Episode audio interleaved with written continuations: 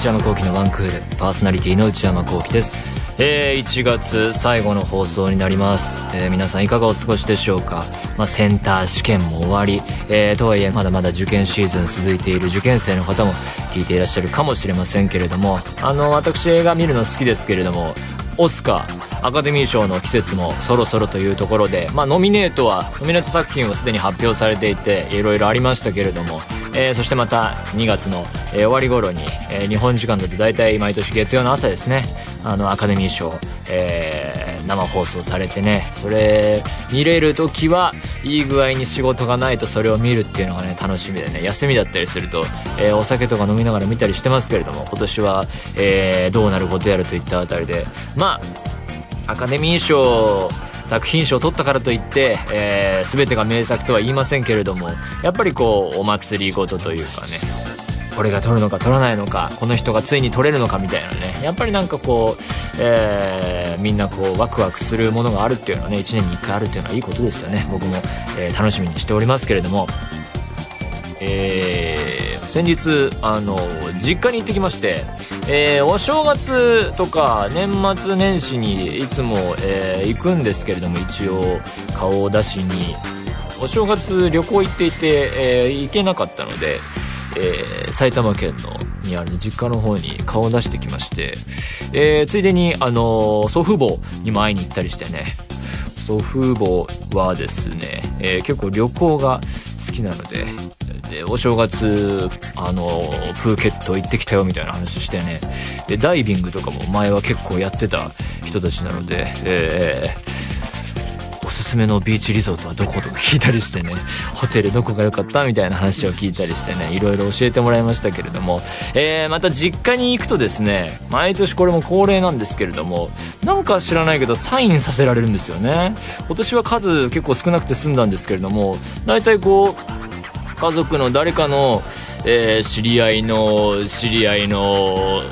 なんか兄弟だか家族だかみたいな。これは毎年思うんですけど仕事なのかボランティアで僕はしているのか。つまりその私内山聖輝がまあ声優やってますけど個人の活動とかをね音楽活動してるだとか個人でこうイベントやってるだとかだったらこうまだなんかこうねえー、好感度っていうとバカバカしい言葉ですけどなんかこうそのためも思って、えー、名前のためにやるっていうのは分かるんですけどまあなんでしてるんだろうと思いつつ書いてますけどね、えー、断ってもいいんだろうかっていう迷うところありますけれども。でそんなこともしつつ、まあ普通に食事して、え、みんなでお酒飲んだりしてね、あの、弟妹も来ていたので、3人兄弟なんですけれども、で、食事終わった後なんかやることもなくなってね、兄弟3人でなんかテレビで、ね、えー、実家のテレビももう簡単にネットフリックス見れるようになっててね、なんかテラスハウスを見るっていう謎の時間が。テラスハウスって俺あんなにまともに見たの初めてなんですけど、随分長くやってますよね。で、今最新のやつなのか分かんないですけど、もうそれの今回のシーズンだかなんだかの途中の話なんでね全く分かんないんですよ人間関係が。でもなんか休日課長さん出てるよみたいな驚きがあったりしてね。僕が見た回はそのゆいゆいっていう女の子がねやべえ子だみたいな感じになっててね。ゆいちゃんやべえなっていう話をみんなでしてね。しかもその弟はねテラスハウスを2倍速だかで見てるっていうんでね どんだけテラスハウスを2倍速で見る人生ってのはどんだけ生き急いでるんだと思いましたけどね。そんなゲラゲラ笑いながら見たりして、えーまあ、また今年も、えー、止まらずに、えー、東京に戻ってきましたね、えー、そんな日がありました。それでは内山昂輝のワンクールスタートです。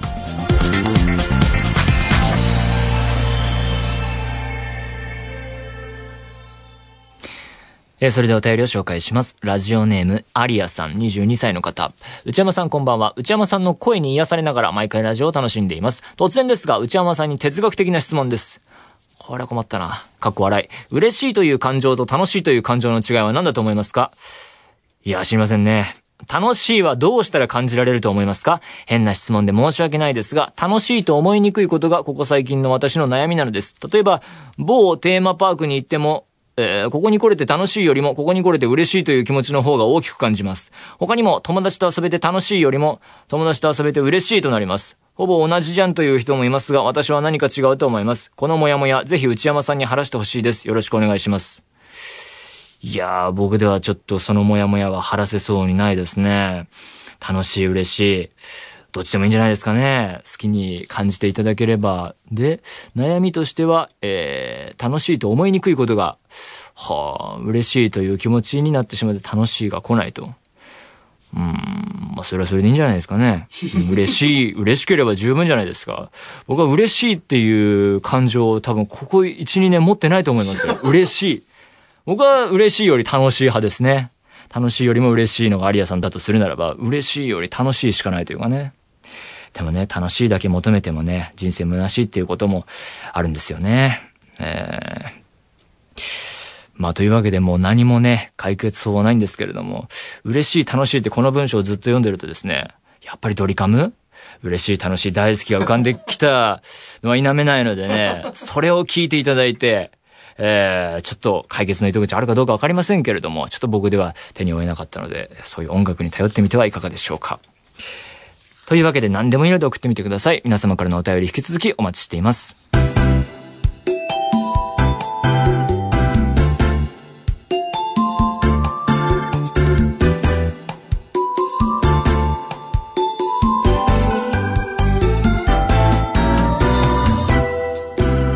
内山幸喜のワンクール。内山幸喜のワンクール。続いてはこちらのコーナーです。内山映画ランキング2018。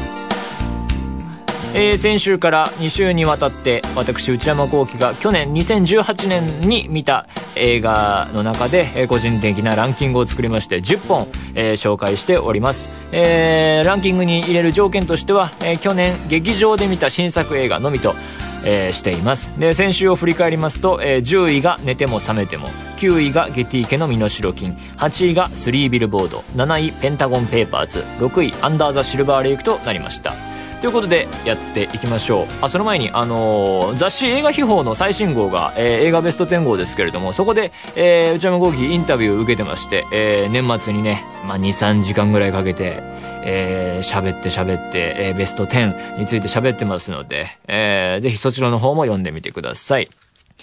それでは参りましょう。内山映画ランキング2018第5位は、シェイプオブウォーター。ギレルモ・デルトロ監督作品。こちらもうラジオ、えー、この番組で、えー、話しているので、ポッドキャスト等もありますので、そっちで、えー、気になる方は聞いてほしいんですけれども、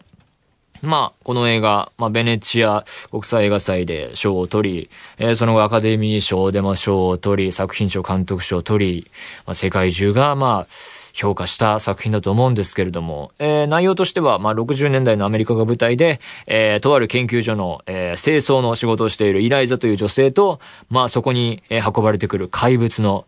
ラブストーリー、えー、でしたけれどもね、もう本当に見ていて美しい映画で、えー、終始、えー、うっとりしながら見て、えー、そのまま終わったというような感じで、まあ、画面の美しさ、えー、そしてお話、物語内容の美しさと、そして残酷さ、本当にとても素晴らしい映画でしたね。えー、ギレルモ・デルトル監督で言うと、やっぱり、パンズ・ラビリンスっていう傑作がありましたけれども、あれを思い出すような、えー、作りで、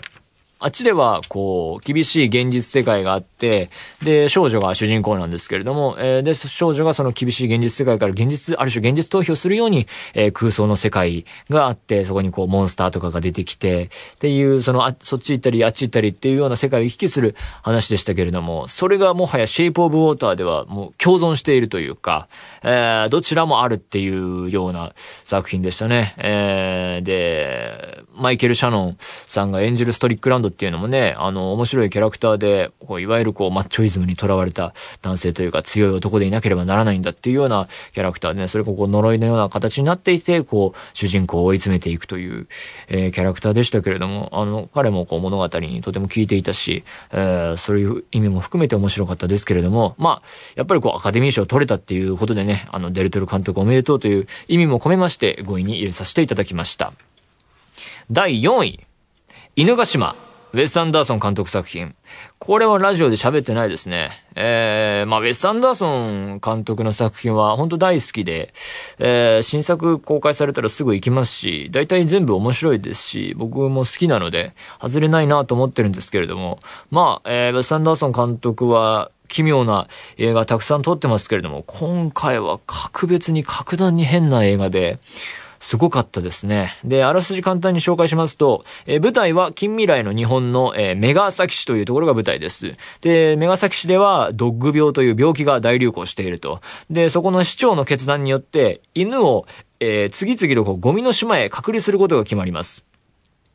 で、この映画の主人公は、えー、飼い犬を、その決断によってね、あの、島に送られてしまった、えー、市長の養子の、えー、少年、あたりという男の子です。で、あたりは、えー、犬を、飼い犬を取り戻すために一人島へと向かいます。そこでこう、様々な犬たちと出会って、えー、協力してくれるのかしてくれないのか、えー、彼は愛犬を取り戻すことができるのだろうかというような物語なんですけれども、まあ、そして、ここ、この映画の変わってるところは、こう、アナログな、えー、ストップモーションアニメ、を今の時代にやるっていう。これがね、とっても変わってるところですね。なんていうか、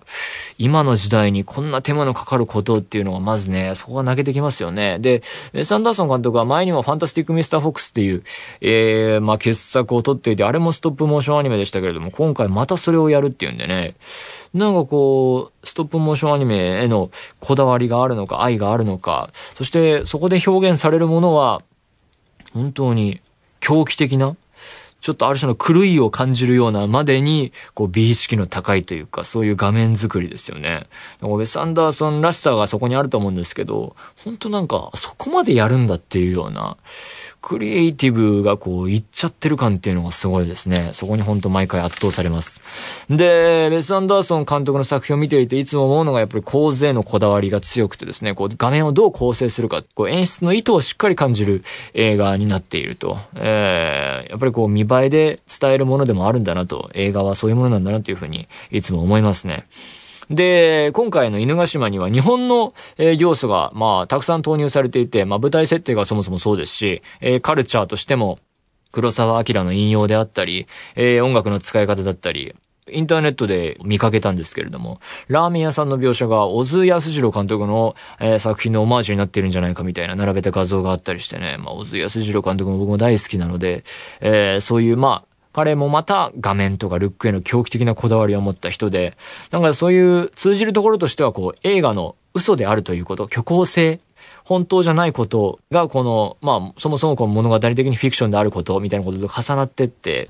えー、それをこうまあ観客にアピールするような作りにどっちもなっているっていう、そのまあ嘘なのに感動してしまう、感動させられてしまうっていう、えー、面白さ、えー、不思議さっていうのが、まあ映画に限らずかもしれませんけれども、こういう、えー、作品の、えー、良さなんじゃないのかなと思ってまして、そういう意味で言うと、まあ犬ヶ島は本当にね、そんなバカなっていうようなこと、世界でそんなバカなっていう描写で、その本当じゃない虚構っていうものが前面に押し出される作りになってて、そこが魅力なんだと思いますね。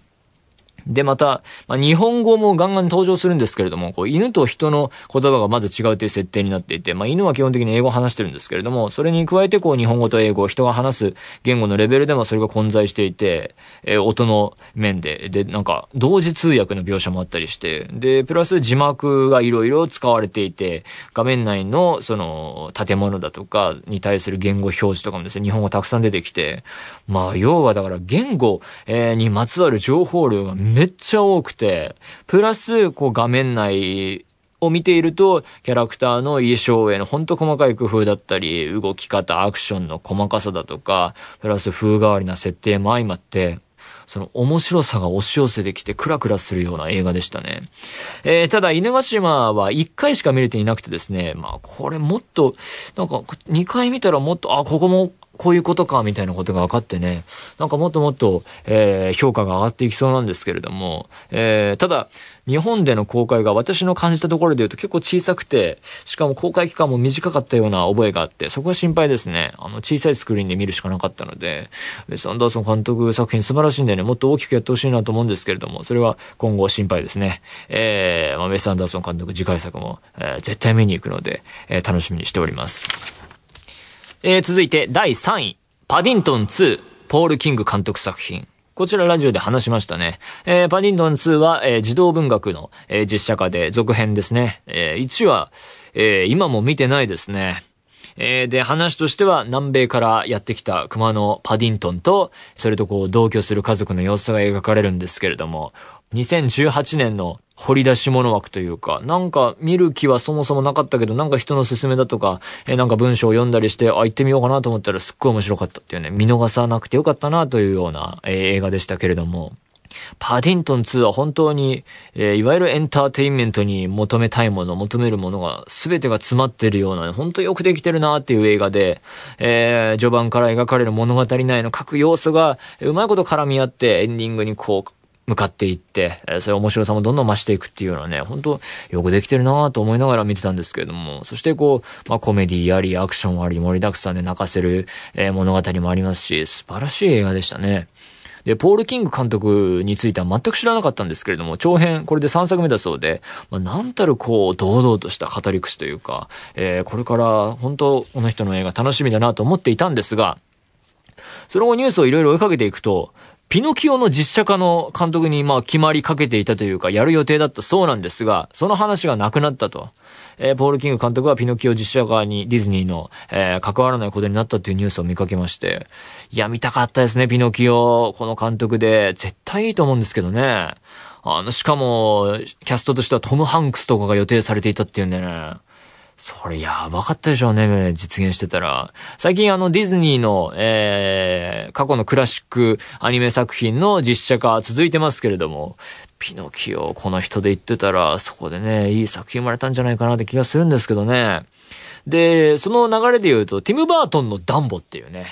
これが今年公開されるのは、ちょっとどうなんだろうと思いつつ、まあでも確かになるほどティム・バートン。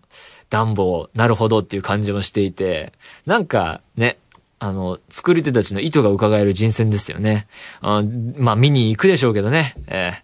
それは、あ絶対面白いこと面白いと思うんですけど、どう、どうなってるのかすごい気になりますね。どこまでいけるのか。ティム・バートンのダンボか、楽しみですね。で、パディントン2は、えー、ウェス・アンダーソン、先ほど紹介した犬ヶ島のウェス・アンダーソン監督作品とちょっと、えー、ルック的に似てる部分もあるっていうか、なんかこうピンクの使い方とかね、こう洒落た感じとかがね、あ、なんか思い出すなと思って見てたんですけれども、構図の、えー、ピリッとしたかっこよさだったりね、その辺も思い出したりしましたね。えー、ポール・キング監督、まあ、ピノキオはやらなさそうですけれども、次回作どんなものを撮るのか、えー、パリントンシリーズがどうなっていくのかについてもね、えー、1話見ていないですけれども、楽しみにしております。続いて第2位、ファントムスレッド。ポール・トーマス・アンダーソン監督。こちらもラジオではもうすでに喋ってますけれども、まあ、えー、物語としては1950年代のロンドンが舞台で、えー、まあ、主人公はレイノルスというファッションデザイナーの人で、えー、彼とたまたま出会ったウェイトレスの、えアルマという女性の恋愛物語なんですけれども、まあ、ファントムスレッドは、クライテリオンっていう、えー、パッケージ会社がありますけれども、海外の、あそこで早くブルーレイ化してほしい系というかね、本当になんか、新作にしてクラシックというか、端正なところもあり、美しくもあり、惚れ惚れとするような画面のルック、そして描かれる洋服、ドレス、スーツなどなども本当に、えー、映るもの、皆美しいというような洋服が好きな人、まあ、着るのだったり、えー、その、ね、洋服に対して知識を深めるのが好きな人におすすめな映画なんですけれども、で、そこで、えー、描かれる物語内容としてはですね、やっぱりこう愛についての物語というか、男女の関係性の変化というか、まあ、えー、レイノルズとアルマという、まあ、まあ、年の差も結構あるような二人のカップルなんですけれども、えー、彼ら、彼女らが共同生活を始めていって、どう関係性が変化していくのかっていうところが見どころで、そこでのね、描き方がね、まあ、共同生活あるあるというか、その辺の揉め事、ディテールの巧みな描き方とかも面白いですし、その辺がこう観客の共感を読んで、こう、まあ、時代物だし、えー、ファッションデザイナー、しかも、えー、かなりやり手の、えー、規則的な生活を思わせる、えー、人たちの遠遠い話かと思いきや、まあ、観客の共感を呼ぶんじゃないのかなと、えー、親しみやすい話になってるんじゃないかなと思いました。まあね、ファントムスレッド見てて、やっぱりこう、自分の人生とかね、そういうものについても考えさせられて、そういう意味でも映画としての完成度も高いし、こう自分の、えー、ことも考えてしまったというところで、えー、深く刺さってですね、すごい好きというか、やられた一本ということで、2位にしました。やっぱファントムスレッドすっごい好きですね。えー、とてもいい映画だと思います。そして、最後、第1位は、カメラを止めるな、上田慎一郎監督。えー、これラジオでは、ムービーログというコーナーでは喋ってないかもしれないけど、あの、見たっていうことは言ったかもしれないですね。えー、カメラを止めるのはもう皆さんご存知だと思いますけれども、まあ、ミニシアターでやり始めて公開が、で、まあ、連日満員となり話題になり、っていう低予算映画っていう話題になったところで、まあ、そういう映画って、まあよく、うん、まあ一年に何本かはあるなと思うんですけれども、そこからまあ評判の高まりと、そして、えー、公開をちょっと拡大すると、まあ本当にそこも満員になってしまうという流れで、えー、シネコンでもかかり始めて、この辺で僕は見に行きましたけれども、そこからもう今や30億、興行収入30億を超えるような大大大ヒットになったっていうのはね、これはなかなかない話だと思いますね。これはなんか奇跡的な、えー、素晴らしい出来事だと思いますけれども。で、まあ見に行ったところ、まあ参ったというかね、素晴らしい、やられたというような映画で、最初見始めた時は、あ、これを、まあみんなが褒めてるんだと思ったんですけれども、そこから、まあ、前日に、えー、すでにもう見ていた友達から、最初の、まあ、20分だったかな、30分は、30分は、ちょっと、ちょっと待ってみたいなこと言われてたんですけれども、どういうことと思いながら、これかと思いながら見てたら、タイトルが出てきて、えー、雰囲気がガラッと変わり、やられたみたいな。あそこから語り口がどんどんと変わっていって、テンポもアップしていき、こっちかっていうのはね、本当にそこで、本当掴まれましたね。で、そこから始まる物語が、僕の大好きなアメリカの夜っていう映画があるんですけど、あれを思わせるような、あるいは、ハッピーフライトっていう日本映画ありますけれども、空港、えそして飛行機を、の働く人々を描いた、あの傑作にも似た、つまり、アメリカの夜はまあ映画、えー、制作にまつわる物語ですけれども、まあ、そういう一つの作品だったり、場所、えー、のために、こう様々な人がそれぞれの仕事をしていって、その場所が成り立つ作品が完成していくというような、その様々な人の奮闘劇みたいのがね、やっぱり刺さりましたね。そしてこう、えー、いろいろな部分がよくできてると思いましたし、やっぱりこう、なんだろうな、作品を作るということが描かれていって、で、共同作業ですよね。で、こう、細かい作業の積み重ねによって、えー、できていくんだなというところで、その、一番好きなシーンは、まあ、えー、ラスト近辺で、あの、クライマックスに向かっていくところで、えー、緊急事態が起こって、プロデューサーに対して、えー、劇中の監督が反論する場面ですかね。あそこでこう、どんな小さな、えー、企画だとしても頑張るんだっていうあの熱意が、えー、描かれるところでね、なんかこう自分の仕事とかも振り返ったりしてね、なんかそういう意味でも刺さりましたね。なんか本当に、まあ映画としても、えー、すっごい面白い映画だと思いましたし、そういう意味でも仕事論というか、作品を作る、作品作りの、えー、本質がこう見えてくるような、そういう意味でも熱く刺さりましたかね。で、あの、もう映画の物語が大体終わったところで、その、劇中の女性プロデューサーが、こう、みんなを引き連れて、じゃあ飲みに行っちゃおうかっていう、あそこもなんかこう、うまいなって思って、なんかこう、みんな頑張ってよかったねで終わるんじゃなくて、それを、あれを入れることで、なんかそういう、彼らの頑張りも、ほ、本当見えないところから見れば、まあその、わからないものというか、それまあ消え物感というか、あんなに頑張ってよかったねってなったけど、事情を知らない人からすれば、そういう程度のものなんだっていうような、その、ある種の大人の視点というか、そういうのが入るところもね、なんか良くて。まあ、まず、どのシーンもいいですね。はい、もう、えー、まだ見てない人は、早く見てほしいなというような映画でございます。ということで紹介してまいりましたが、いかがでしたでしょうか？他にも色々いい映画ありましたけれどもね。うん、ジュラシックワールドとかもね、すごい良かったですしね。えー、いろいろ入れた映画はあったんですけれども、はい。こんなあたりですかね。ヘレディタリーとかもね。あれは、こう、まあ、ホラーとして、まあ、名作になっていくでしょうから、どうせ。なんかここすごすぎて僕の手に負えないというかね、すごい映画でしたね。まあ、ボヘミアン・ラプソディもね、ほんと大ヒットしましたけれども、結局、あれも僕 IMAX でこの間見に行きましたからね、2回目。やっぱ良かったですね。うん。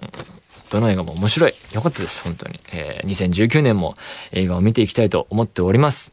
以上、内山映画ランキング2018でした。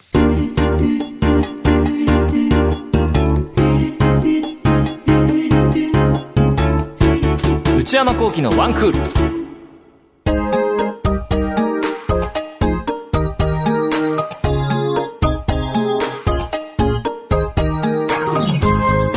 内山幸喜のワンクール、そろそろお別れのお時間です。えー、先週、今週と2週にわたって、えー、内山映画ランキング2018お送りしてまいりましたが、いかがでしたでしょうか？雑誌映画秘宝でも、あの、映画ベスト10について、えー、喋っているの記事が掲載されていますので、えー、ぜひぜひそちら興味持たれた方は読んでみてください。番組では引き続き皆様からのメールをお待ちしています。現在募集中のコーナーは、オープニングトーク用のトークテーマを提案していただく内山さん、これで1分お願いします。買い物不詳な私内山の財布をこじ開けられるような買いな商品をお勧めしていただく内山さん、これ買いです。今抱えている悩みをなるべく詳しく教えていただくお悩みプロファイル。皆様のブルーな思い出をポエムにしていただくブルーポエム。そして、皆さんの身の回りにいるマイペースすぎる人を報告していただく内山さん、打ち上げ来ないってよ。他にも最新の流行を少しだけ覗いてみるトレンドハッシュタグ。私が最近見た映画についてただひたすら語るムビログ。そして話題になっているエンターテインメント作品などの普段は表に出ない関係者の方にお話を伺う中の人インタビュー。これらのコーナーで取り上げてほしい商品や作品、人物なども募集中です。すべてのメールはこちらのアドレスへお願いいたします。one.joqr.net one.joqr.net 番組公式ツイッターアカウントは、アットマーク、one, アンダーバー、joqr です。こちらもぜひチェックしてみてください。えー、ポッドキャストも配信中です。更新時間は毎週金曜日のお昼12時予定です。それではまた来週、さようなら。